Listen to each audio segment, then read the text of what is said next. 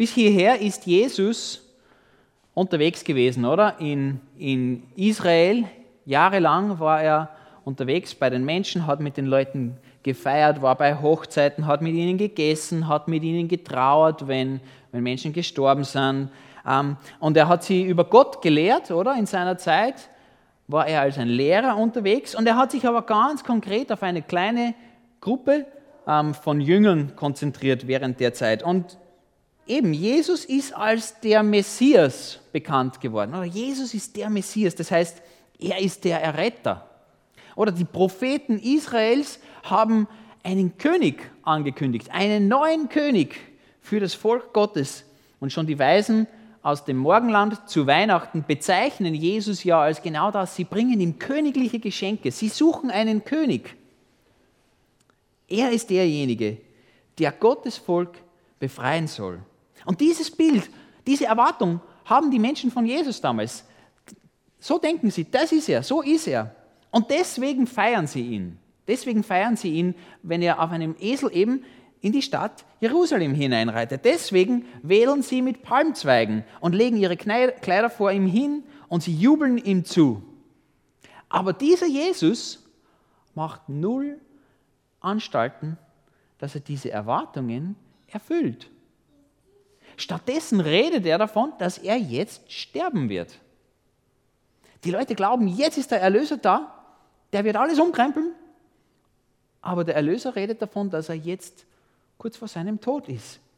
Und da zieht Judas oder einer von den zwölf Jüngern die Reißleine sozusagen zu diesem Zeitpunkt. Und er verrät Jesus. Warum? Weil damit dieser Erretter doch endlich jetzt errettet. Das Volk lebt unter römischer Besatzung. Es geht, sie, sie sind nicht glücklich, sie sind nicht zufrieden, sie sind in Gefangenschaft auf eine Art und Weise. Und da wollen sie raus. Das Volk will raus. Und sie sagen, oder der neue König, der soll doch regieren.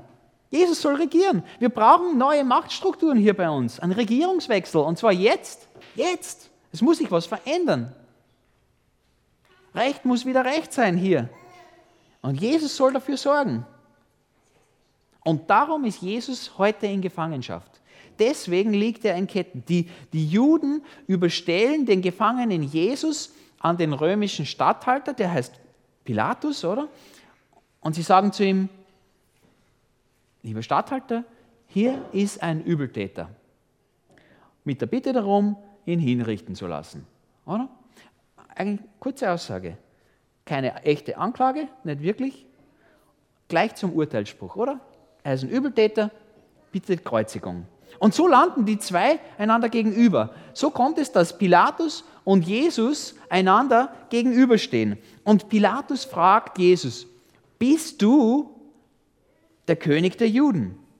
Dieser einfache Mann, der hier wahrscheinlich vor ihm kniet, oder? Wie kann es sein, dass der der König sein soll? Der soll das Volk retten, er soll regieren, das ist seltsam. Und, und er stellt ihm diese Frage, oder? Deine eigenen Leute haben dich hierher gebracht. Ich meine, die wollen nicht, dass du König bist eigentlich, oder? Wenn dich die eigenen Untertanen ausliefern, wie kann das jemals sein? Und er fragt ihn eben, ja, was hast du getan? Und wir sind in Johannes 18, Vers 36, äh, wo Jesus eben diese Antwort gibt. Mein Reich ist nicht von dieser Welt. Wenn es so wäre, dann hätten meine Diener für mich gekämpft, als ich verhaftet wurde. Aber mein Königreich ist eben nicht von dieser Welt. Und Jesus denkt dabei ja an diese Situation, ähm, als er verhaftet wurde. Es ist nur ein paar Stunden her. Jesus war im Garten Gethsemane mit seinen Jüngern und sie haben gebetet und wie sie da beten, ähm, werden sie plötzlich unterbrochen von einer, einer starken Schar Soldaten, die sie schwer bewaffnet da ähm, unterbrechen in ihrem Zusammensein. Und einer will sich wehren, oder? Petrus greift zum Schwert. Er will diese Waffen einsetzen, oder von denen Jesus hier spricht. Und Jesus sagt aber sofort, er schreitet ein und sagt, nein, nein, nicht auf diese Art und Weise. Auf diese Art und Weise will ich nicht regieren. Auf diese Art und Weise bin ich nicht König. So funktioniert mein Reich nicht. Steck dieses Schwert wieder weg. Die Dinge, die Königreiche auf dieser Welt befestigen oder erobern oder verteidigen, die sind nicht hilfreich, die sind nutzlos in meinem Reich. Macht Jesus klar. Und das verwirrt äh, Pilatus natürlich, oder? Weil er, er kennt nichts anderes. Er ist ein Politiker, oder? Er, er kennt das römische Reich, das hat Grenzen, die sind geografisch und die werden erobert mit Militärgewalt. Und er steht vor Jesus in Kraft und in Macht und in Autorität. Und so werden Königreiche erobert. In der Vorstellung von Pilatus.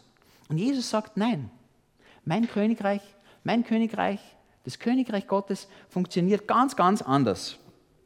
Schaue ich weiter. Und Pilatus, ähm, er sucht, ähm, ja, warum, warum wollen die ihn kreuzigen? Was hat der Mann getan? Der ist keine Gefahr. Der ist überhaupt keine Gefahr für mich. Der will nicht den Cäsar vom Thron stoßen, weil das ist ja eigentlich der Gedanke hinter der Anklage. Jesus ist ein neuer König, das heißt, er wird Cäsar ersetzen. Aber das, das will der ja gar nicht, so wie der redet. Und er findet keinen Grund, ihn hinzurichten und er denkt sich, das ist einfach seltsam, ich will diesen Jesus loswerden und er versucht, ihn dem Volk zurückzugeben, oder? Er versucht, ihn freizulassen und dann sagt er zu ihnen, jedes Jahr, jedes Jahr gebe ich euch einen Gefangenen frei, lieben Juden, oder? Ihr, ihr feiert diese Woche, ähm, ihr habt euer Passamal, dieses riesengroße, das wichtigste Fest und Rom ist heute großzügig euch gegenüber, oder? Ich zeige euch, wie großzügig Rom ist, ihr lieben Juden. Ich überlasse euch Inri, oder? Diese Überschrift kennen wir. Inri, ich gebe euch den König. Ich gebe euch euren König, ihr lieben Juden. Aber die Leute wollen ihn nicht, oder? Sie wollen Jesus nicht. Und er fragt sich wieder, was soll ich mit Jesus machen? Was soll ich mit Jesus machen? Pilatus will ihn loswerden. Und so lässt er ihn einfach mal auspeitschen von den Soldaten, lässt ihn abführen. Und Jesus bleibt stumm in all dem. Er lässt die ganze Erniedrigung über sich ergehen. Er kriegt eine Krone aufgesetzt, oder? Weil er ist ja ein König. Der König, der auf dem Esel reitet, der kriegt eine Krone, die aus Dornen gemacht wird. Und diese Dornen, die drücken sich in den Schädel hinein und er kriegt einen purpurnen Mantel umgehängt, oder? Und so verehren ihn die römischen Soldaten. Und sie bringen ihm eigentlich Hohn entgegen. Ja, verpackt in eine falsche Ehrerbietung. Sei gegrüßt, o König, oder? Sie lachen hinaus. Es lebe der König der Juden, sagen sie. Und Pilatus versucht wieder, dass er sich nicht mehr mit Jesus auseinandersetzen will. Ich will nichts mit Jesus zu tun haben. Er führt diesen Elenden vor die Menge, der ist blutüberströmt, er ist verletzt, er ist gedemütigt, er ist verkleidet, er ist billiger verkleidet als im schrecklichsten ähm, Fasching, oder? Und noch dazu ähm, präsentiert er jetzt Jesus nicht mehr als den König, sondern es gibt ein Downgrade im Titel für ihn und sagt, hier ist der Mensch. Es ist nur ein Mensch. Da ist er. Dieses Unschuldslamm, oder? Dieses Unschuldslamm, Jesus soll jetzt ans Kreuz gehängt werden, sein Leben lassen. Das wollen die Leute. Der verteidigt sie nicht. Der geht nicht zum Gegenangriff über. Es ist ein irrelevanter König, dieser Jesus. Der hat nichts zu sagen und keine Kraft. Und er ist ein König in einem Königreich, das ich nicht sehen kann. Es hat keine geografischen Grenzen, ist unsichtbar. Und jetzt behaupten die noch, dass dieser Jesus Gottes Sohn ist. Das Ganze wird immer unheimlicher für Pilatus. Und er fragt, wer ist dieser Mensch? Pilatus fragt, wer ist dieser Mensch? Johannes 9, Vers 9. Woher bist du eigentlich? fragt er Jesus. Aber Jesus gab ihm keine Antwort. Du weigerst dich mit mir zu reden, sagt Pilatus, weißt du nicht, dass es in meiner Macht steht, dass ich dich freilasse, aber dass ich auch die Macht habe, dich kreuzigen zu lassen, oder? Er sagt, Mensch, Jesus, verstehst du nicht? Dein Leben liegt in meiner Hand und du tust nichts. Erkennst du nicht, welche Autorität hier vor dir steht, lieber Jesus? Ich bin die ausführende Hand des Herrschers dieser Welt. Das war er wirklich. Gib Antwort. Ich zeige dir, wie ein König regiert. Die Macht des Cäsar, die bringt dir heute noch den Tod, wenn du so weitermachst. Oder seine große Gnade schenkt dir heute noch das Leben, lieber Jesus. Ich bin der Herr über Tod und Leben, über dein Leben. Und in dem Moment, passiert was Besonderes. Ich denke, in diesem Moment verwandelt sich das unschuldige Lamm in den brüllenden Löwen. Oder Jesus wird oft als Löwe und als Lamm bezeichnet. Und ich denke, in dem Moment passiert es. Jesus Christus lasst diesen Vertreter des Weltreiches erkennen und hören, lasst es irgendwie durchklingen, oder? Dir wohnt, lieber Pilatus, bei weitem nicht so viel Autorität inne, wie du vorgibst. Er sagt zu ihm, du hättest keine Macht über mich, wenn sie dir nicht von oben gegeben wäre. Und deshalb trägt der, der mich dir übergeben hat, eine größere Schuld. Und wieder versucht Pilatus oder Jesus loszuwerden. Das ist es, was den Pilatus auszeichnet. Er will immer Jesus loswerden, er will sich nicht mit Jesus beschäftigen.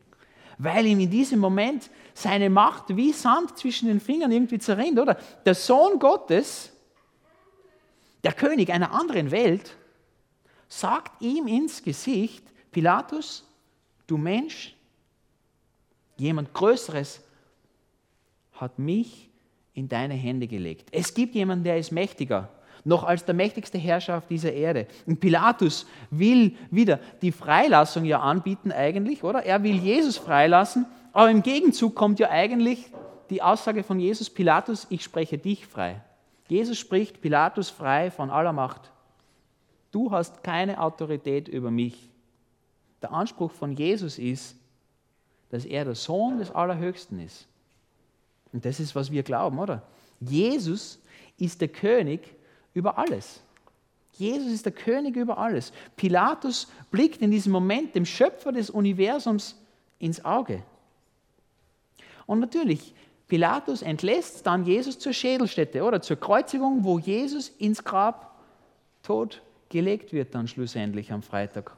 Aber es wird nicht lange dauern und es ist so, dass Pilatus dann ins Exil geschickt wird. Ja?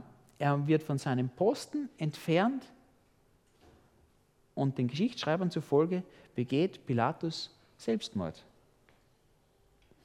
Und dieses herrliche Jerusalem, wo das alles stattfindet, die große Stadt mit dem riesigen, wunderbaren Tempel, wird wenige Jahre später dem Erdboden gleichgemacht. Alles wird zerstört. Und das ganze römische Reich, oder? Das zerbricht auch schlussendlich. Dauert nicht lange jedenfalls. Es ist so in dieser Geschichte, dass alle Charaktere der Macht, überall dort, wo, wo Drohung, wo Gefahr an Jesus herangetragen wird, alle diese Charaktere der Macht und der Kraft, die enden im Ruin. Dieses jüdische religiöse System, das Jesus überhaupt erst in diese Situation bringt, das römische Reich mit allem, was dazugehört, sie alle nehmen der Lauf dieser Welt. Sie vergehen. Oder das ist es, was die Herrscher und die Reiche dieses Globus kennzeichnen, dass sie vergehen, und zwar ohne Ausnahme. Jedes einzelne. Die Könige, die wir zu Beginn von den Evangelien ähm, zu Jesu Lebzeiten kennenlernen, oder? Die sind eine Randnotiz in irgendeinem antiken Text in Wahrheit. Völlig irrelevant für uns. Ist egal, wer die waren. Alexander der Große, oder? Das ist ein Absatz im Geschichtsbuch. Nicht mehr ist von ihm geblieben. Sein Reich, seine Herrlichkeit ist weg. Der Kaiser von Rom, oder? Ja, wie viele hat es dann überhaupt dagegen? Einer stößt den anderen vom Thron. Wir wissen nicht einmal, wie die alle geheißen haben. Genghis Khan und die Monarchien in Europa und die ganzen autoritären Führer, die es so durch die Zeiten gegeben hat. Vergangen. Jeder. Oder kannst du dich noch erinnern, wie die letzten vier Bundeskanzler von Österreich geheißen haben? Das ist noch nicht lange her. Haben wir schon vergessen. Oder der US-Präsident, oder? Könnte man vielleicht sagen, der mächtigste Mann der Welt. Der US-Präsident von, von vor 20 Jahren nur. Was für einen Einfluss hat der heute noch? Null. Verblasst und vergangen. Das ist, das ist es, was ihre Macht kennzeichnet und ihre Herrlichkeit. Sie sind weg. Ihre Gesetze sind bedeutungslos. Es ist mir egal, was König Herodes angeordnet hat. Das Gewicht ihres Wortes beträgt 0 Gramm. Und ihr, ja, du findest vielleicht ihr Porträt oder in einem Geschichtsbuch oder so, maximal, auf irgendeiner Seite weit hinten. Aber Jesus ist anders. Jesus ist anders. Und das ist es, was wir sehen zu Ostern. Inri, oder diese Überschrift da, die Pilatus in allen Sprachen der Welt damals anbringen lässt an dieses Kreuz, damit verkündet Pilatus eigentlich die Wahrheit, oder? Eine Wahrheit, die heute noch gilt, nämlich Jesus ist König überall. Alle Sprachen der Welt sollen es verstehen. Sein Volk und seine Nachfolger schon damals waren nicht einfach irgendein kleines nahöstliches Volk, oder? Na, seine Herrschaft, die umspannt den Globus. Jesu Herrschaft umspannt heute den Globus und sie reicht durch alle Zeiten und Generationen und sein Reich hört nicht auf. Es schrumpft nicht mal, nein, es wächst. Es wächst Tag für Tag. Und die Machtfiguren, die von, von damals, die sind alle Vergangenheit. Oder sie sind Geschichte. Siegreich und mächtig und ein König voller Pracht und ein Anführer von Herrschern, das ist heute alleine Jesus. Es ist tatsächlich so. Jesus Christus, dieser Mann der Schmerzen, der da im Purpurmantel und mit der Dornenkrone verlacht wird, dem folgen heute Millionen Menschen nach. Vor ihm knien heute, tatsächlich heute am Sonntag ganz konkret, viele und verehren ihn. Überall auf der ganzen Erde. Und Jesus, Jesus erhebt damals, aber ganz genauso auch heute, hier, jetzt, denselben Anspruch eben, den er dem Pilatus ja klar macht. Er sagt, welchen König willst du angehören? Oder? Das ist eine Frage, die an uns persönlich gestellt ist, an jeden. Möchtest du dein Leben dem Lauf dieser Welt widmen? Oder so wie Pilatus dem Cäsar. Dem war er ergeben und entsprechend war sein Ende. Da, wo geherrscht wird und wo man Karriere macht, mit Angst und mit Drohgebärden und mit Kraft und mit Gewalt und mit Gewieftheit, oder? Eigene Stärke plakatieren. Oder erkennst du in Jesus deinen herrlichen König? Erkennst du in dieser Geschichte, wie Jesus da vor Pilatus geführt wird, in ihm den echt herrlichen König, weil er demütig ist, weil er sanft ist, weil er nicht mit Drohung und mit Gewalt sein Reich erobert, weil er nicht mit den Waffen dieser Welt kämpft, oder? Ist Jesus die leuchtende Figur der Geschichte? deiner Geschichte, oder? Ist er der eigentlich Königliche, der sein Leben für dich hergibt? Die Frage ist, soll Jesus König über dein Leben sein? Eine Frage, die wir nicht beantworten wollen ganz oft. Oder? Wir reagieren wie Pilatus. Wir wollen uns nicht mit Jesus beschäftigen. Warum steht er jetzt vor mir? Warum muss ich da jetzt drüber nachdenken? Warum? In aller Früh. Pilatus musste ganz in der Früh sich mit Jesus beschäftigen. Wer will das schon? Er sagt, wer an Jesus als den Sohn Gottes glaubt, der stirbt und von den Toten wahrhaftig auferstanden ist, der ist heute ein Bürger in diesem Königreich Gottes. Und dieses Reich, das lebt heute im einzelnen Christenmenschen, oder? Und so breitet es sich auch aus. Es wächst. Es wächst dort, wo neue Menschen sich dem König Jesus anschließen. Und Pilatus hat dieses Königreich Jesu einfach unterschätzt. Er hat nicht erkannt, wer Jesus ist. Er war unscheinbar, bedeutungslos für ihn. Aber doch ist bis heute ein gewaltig großes Königreich gewachsen, das sich eben über alle Generationen hin und über jede Grenze hinweg ausbreitet. Und wenn Jesus als König über mein Leben herrscht, oder, dann hat es Konsequenzen für mich. Weil für einen Gefolgsmann ist das Wort des Königs Wahrheit, oder? Sein Wort hat Bedeutung in meinem Leben. Und das ist ja auch der Anspruch, den Jesus dem Pilatus gegenüber bringt. Jeder, der auf der Seite der Wahrheit steht, hört meine Stimme, sagt Jesus. Wenn Jesus mein König ist, dann gelten seine Anweisungen für mich. So funktioniert das mit einem König. Das heißt, Gottes Gebote, so wie sein Wort eben sie mir kommuniziert, die betreffen mein Leben. Und die sind nicht einfach nur irgendwelche goldenen Regeln, die einfach zu einem harmonischen Dasein führen. Nein, es ist viel mehr als das. Jesus selber erringt sein Königreich damals eigentlich dadurch, dass er Gottes Willen gegenüber gehorsam war. Und wann wenn Jesus mein König ist, dann bedeutet es, er darf mich einsetzen, oder? Er darf mich einsetzen, wo er will und wie es ihm gefällt. Ich gehöre ihm. Ich gehöre diesem König. Er darf mich verwenden.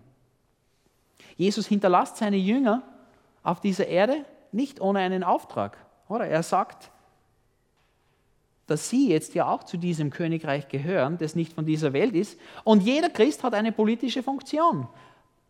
Jesus hinterlässt uns mit einer politischen Funktion. Wir sind Botschafter. Das will er von mir. Das will er von dir, wenn er dein König ist.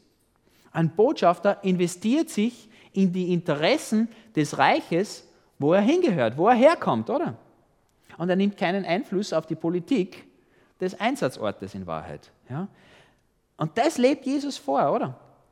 Als er dem Petrus in Gethsemane die Waffengewalt verbietet und sagt, nein, so will ich nicht, dass das Königreich von Jesus erobert wird. Und das lebt Jesus vor, als er dem Cäsar gegenüber eigentlich keine politische Konkurrenz ähm, bringt, oder? Er lässt sich nicht von Angst steuern vor diesem Pilatus, vor einem weltlichen Richter. Er lässt sich auch nicht von dem Hohn von den Soldaten in Rage versetzen. Er lässt sich nicht triggern irgendwie, oder? Von dem Spott und von den Sticheleien, die die Menschen ihm bringen. Und das, glaube ich, betrifft uns Christen heute ganz, ganz praktisch, oder? Weil viele von uns, glaube ich schon, dass wir lassen uns manchmal gerne nerven. Oder wenn man sich über Jesus lustig macht oder, oder darüber, heute noch, heute noch gibt es Leute, die sich diesem Rabbi anhängen von damals, Wüstenprediger, ist es noch zeitgemäß mit Jesus leben heute? Oder wenn vielleicht Glaube gedemütigt wird oder das Kreuz auf den Kopf gestellt wird, da wollen wir aufstehen vielleicht, die Stimme erheben, endlich mal was dagegen sagen, was dagegen tun, da muss sich was ändern.